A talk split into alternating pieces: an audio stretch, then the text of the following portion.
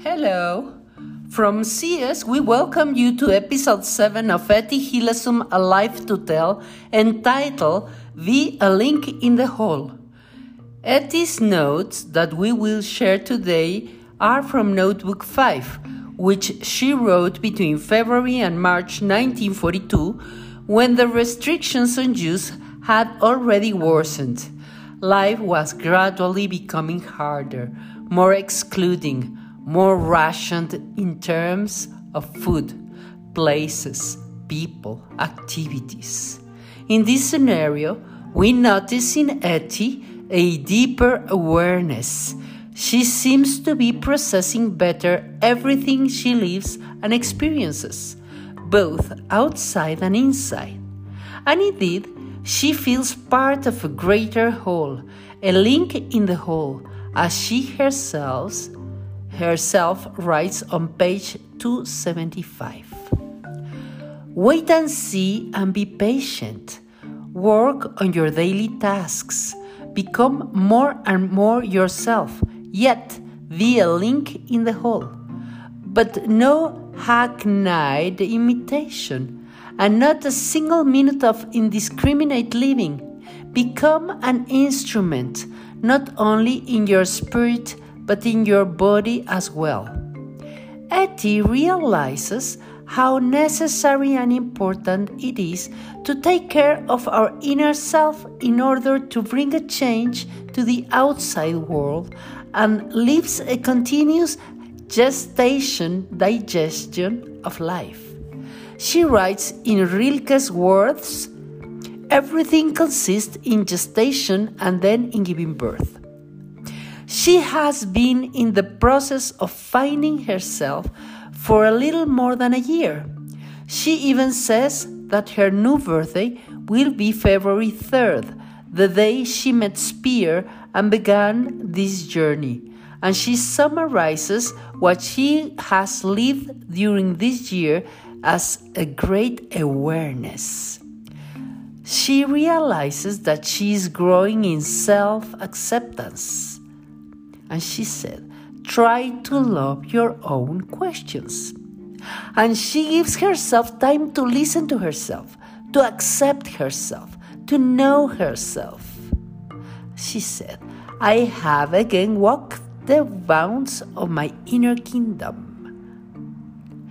Her relationship with God is more frequent and continuous, although she also has concrete moments with explicit gestures such as kneeling, in which she addresses him. And she said in February 21st, Dear God, give me a little patience and a little love for the small things in my daily life. Compassion and understanding towards others as their realities as she becomes more herself, she feels more connected to others. We can see that when she writes one day while listening to music, she said, This afternoon, during the Beethoven, I suddenly had to bow my head and pray for all who are lingering in freezing concentration camps. Prayed God to give them strength and wished they might remember the good moments of their lives. Just and in hard times, I shall remember this day and many days during the last year, and draw what strength I need from them, lest I become embittered with life. End quoting.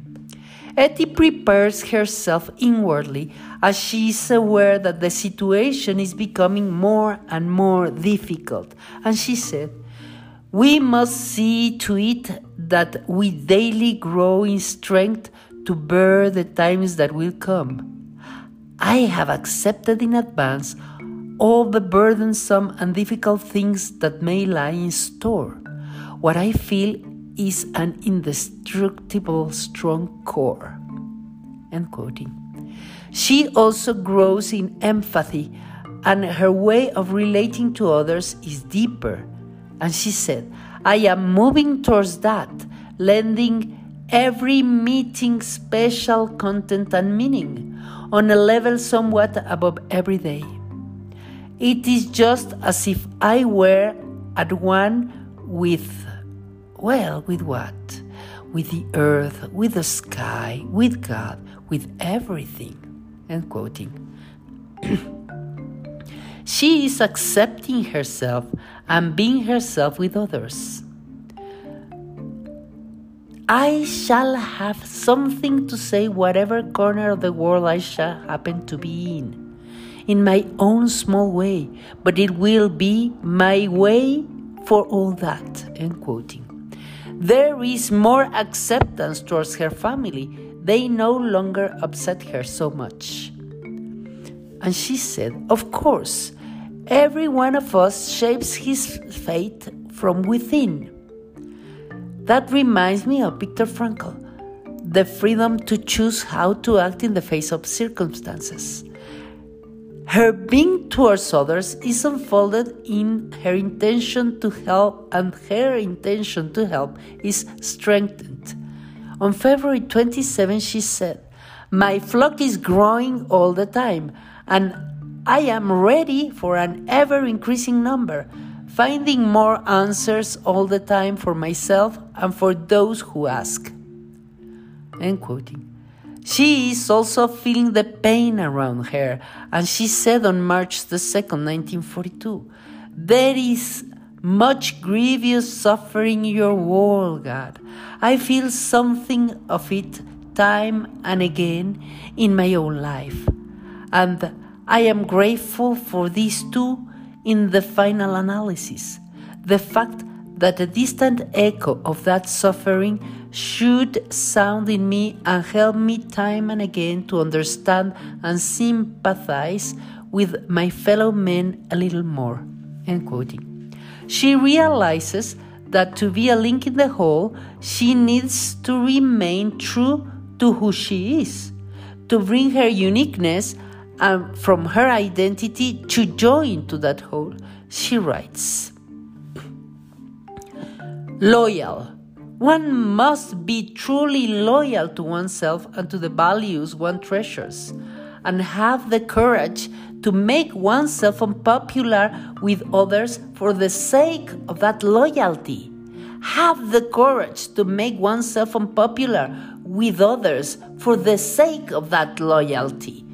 Quoting. We can ask ourselves, and me, do I have the courage to make myself unpopular by remaining faithful? That implies a lot of self knowledge, conviction, and courage, certainty of who we are and how we want to live. How impressive is her inner strength to come to say this on March 12th? If you have a rich inner life, I would have said there probably isn't all that much difference between the inside and the outside of a concentration camp. End quoting. And it is clear how a sense of mission towards others has unfolded in her. Her desire for others to live and find that center that has helped her to grow and develop. On March 13, 1942, she said, To carry the other with one, always and everywhere, privately within oneself, and to live with him there, and not just with one, but with many, to draw the other into one inner space and to let him go on flourishing there, to assign him a place where he can grow and unfold. End quoting. On this path, it is very nice to see and recognize that every day we can learn something new and discover new gifts, abilities, facets of our being. She said on March 16, that one should have so many sides to oneself, that life should be so rich, and that one should go on discovering new things in oneself. End quoting. But this not only as self indulgence, but also as a commitment to work in the lives of others. And she said, one must not just work on one's own inner life, but also on the lives of all those who, who has taken into one's heart. That is our inner task. End quoting. What is impressive is to see how she's learning to relativize and locate what she lives. And she said, and that is what you go on learning every day to fit everything that happens directly into your own life. End quoting. To be aware of her inner process and progress. She said on March 12, It seems I am entering a new fa- phase of steadily increasing inner concentration. She is less dependent on external events. She is more rooted in her inner core, and there life flows and is not exhausted. It even multiplies towards others. Her way of understanding life is precious and invites us, invites us to value it and discover it in this way, feeling ourselves a link in the whole part of this great current that is life. On March 27, she said, Life has turned into one great, unpredictable, continuous inner adventure, and every minute of the day and night, as it were, provides fuel for that adventure. And further on, she writes, That does not mean that I forget the experience there and then, but that I fit it directly, irresistibly into the great current of my life. So, this is my attitude to life at the moment. It flows through me as a great, rich, mighty river fed by an infinite number of small tributaries. End quoting. May we also feel how life flows through each one of us and is fed by infinite tributaries by other links also connected with us and with the whole. May it be a week of growing in consciousness, in fidelity to yourself, and be grateful for the life as what it is a gift, a great inner adventure, unexpected, continuous, and nourished by every minute. See you next time Thank you for taking the time to be here, nourishing yourself with Etty's wisdom and experience.